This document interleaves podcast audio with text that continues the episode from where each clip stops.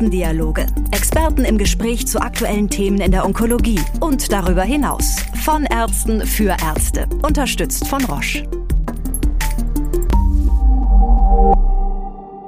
Herzlich willkommen zu einer neuen Folge unserer Podcast-Reihe Expertendialoge. Heute richten wir den Fokus auf die personalisierte Behandlung beim Mammakarzinom und ich freue mich sehr, zwei Expertinnen zu begrüßen, die dieses Thema diskutieren werden. Zum einen Privatdozentin Dr. Rachel Würstlein von der LMU in München und Frau Professor Cornelia Kohlberg-Liedke. Sie ist Oberärztin an der Klinik für Frauenheilkunde und Geburtshilfe in Essen. An Sie beide ein herzliches Willkommen. Schön, dass Sie zugeschaltet sind. Wir wollen uns nun den Chancen und Herausforderungen der personalisierten Medizin zuwenden. Daher zunächst meine Frage an Sie, Frau Dr. Würstlein. Inwiefern ist denn die personalisierte Medizin schon Teil der klinischen Routine bei der Brustkrebsbehandlung? Personalisierte oder individuelle Medizin machen wir schon lange seitens der Tumoreigenschaften und die kennen wir durch Gewebeproben, OP-Präparate und gelegentlich auch Blutproben nutzen wir außerdem äh, die Informationen der Pathologie im Sinne Histologie und Immunhistochemie und zunehmend auch tumorbiologische und molekularpathologische Eigenschaften beim Mammakarzinom schon ganz lange in Form beispielsweise Hormonrezeptoren und HER2-Status. Und in den letzten Jahren kann man sagen, sind da immer mehr Faktoren dazugekommen, die auch als Biomarker dienen und uns helfen, die richtige medikamentöse Therapiestrategie für den einzelnen Patienten beziehungsweise bei uns die einzelne Patientin festzulegen. Wann würde sich denn dann eine umfassende molekulare Testung am sinnvollsten anbieten? Frau Kohlberg-Liedke, was ist Ihre Einschätzung dazu? Also ich glaube, grundsätzlich Testung gehört letztlich schon auch zum Standard im Moment dazu, in unterschiedlichen Stadien mit unterschiedlichen Indikationen und in unterschiedlicher Häufigkeit.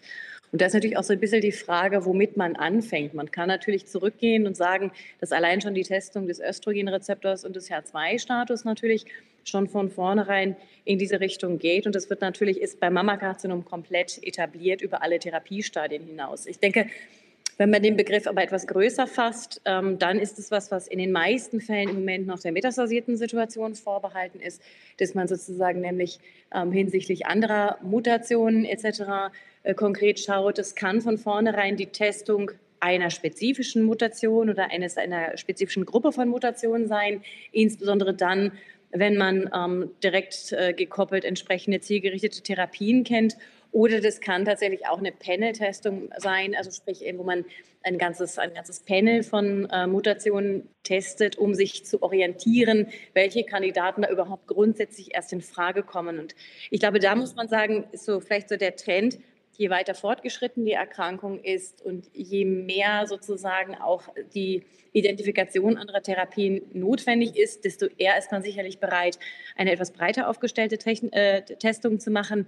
In früheren Stadien, wo einige dieser Analysen schon nahezu weit zum Standard gehören, ist es eher so, dass man bestimmte Kandidatenanalysen ähm, durchführt oder Kandidatenmutationen äh, und Gene untersucht.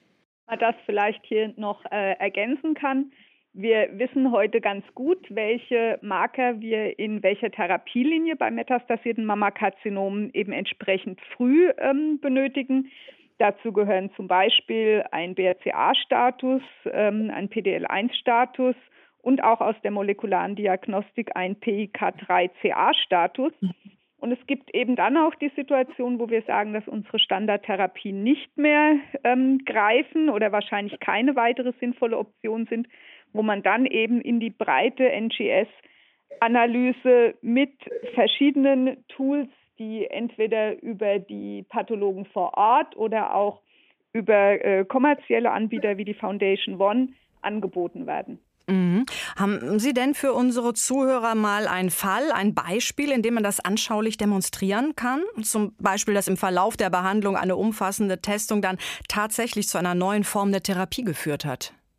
Also wir können beispielsweise berichten über den, äh, die frühe Erkenntnis aus der Panel-Diagnostik zum PIK3CA-Status, weil wir hier im CCC München schon zu einer Zeit, wo äh, Alpelisib noch nicht zugelassen war, den Zugriff auf ein ähm, Early Access Programm hatten und aus den äh, molekularen Tumorboards, aus der molekularen Tumordiagnostik des Panels schon Patienten identifiziert hatten, wo wir aus dem Tumor eben einen positiven PIK3CA-Status analysiert hatten.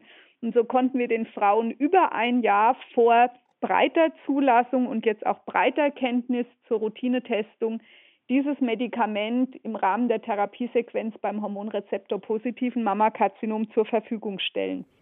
Mhm. Ich habe verstanden, das bietet sehr viele neue Möglichkeiten und man kann neue Therapieoptionen über die breitere Testung entdecken, die den Patienten zugutekommen.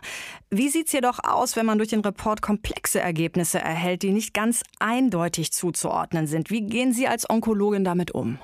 Ja, ich glaube, es sind im Zusammenhang mit den Testungen aus meiner Warte immer zwei Sachen besonders wichtig. Und die eine Sache, die man betonen muss, es gibt, natürlich ist die, ist die Datenlage noch, noch, sag mal, im Wachsen.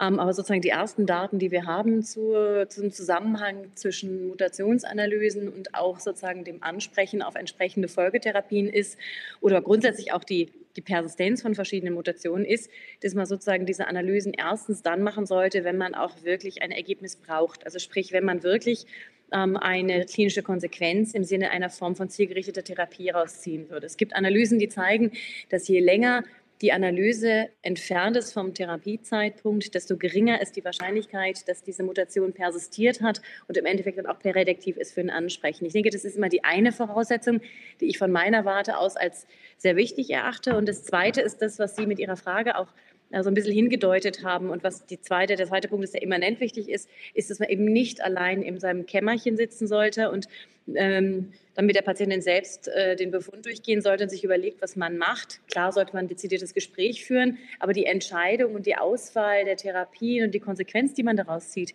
weil das eben so ein Bereich ist, wo tatsächlich die Datenlage noch begrenzt ist und ähm, wo, ein, wo ein Diskurs wichtig ist, sollte eben in irgendeiner Form von Bord äh, stattfinden, sodass die meisten großen Kliniken, insbesondere auch die Unikliniken hier äh, in der Vielzahl sogenannte molekulare Tumorboards etabliert haben, die wirklich dem Ziel dienen, diese Therapien dann auch im Gesamtkontext zu diskutieren, auch zu diskutieren sozusagen interdisziplinär, zum Beispiel im Zusammenhang eine Mutation versus eine äh, Substanz, gibt es da Erfahrungen aus anderen Fachbereichen etc. und dann gemeinsam zu einer Therapieempfehlung zu kommen, die dann mit der Patientin im Einzelfall diskutiert werden kann. Und ich denke, das ist extrem wichtig, dass diese beiden Dinge auch eingehalten werden.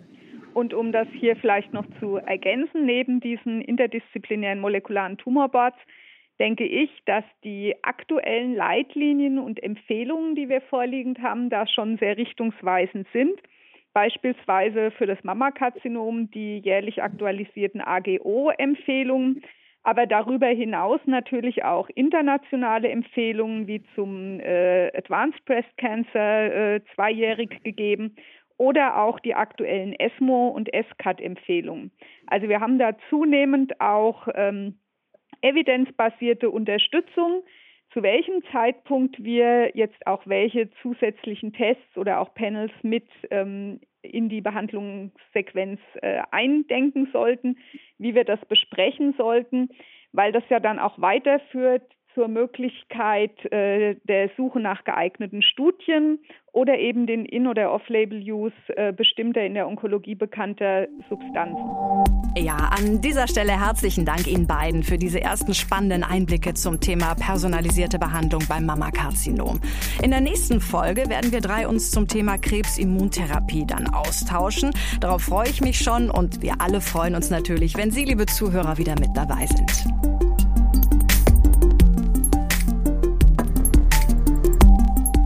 Expertendialoge.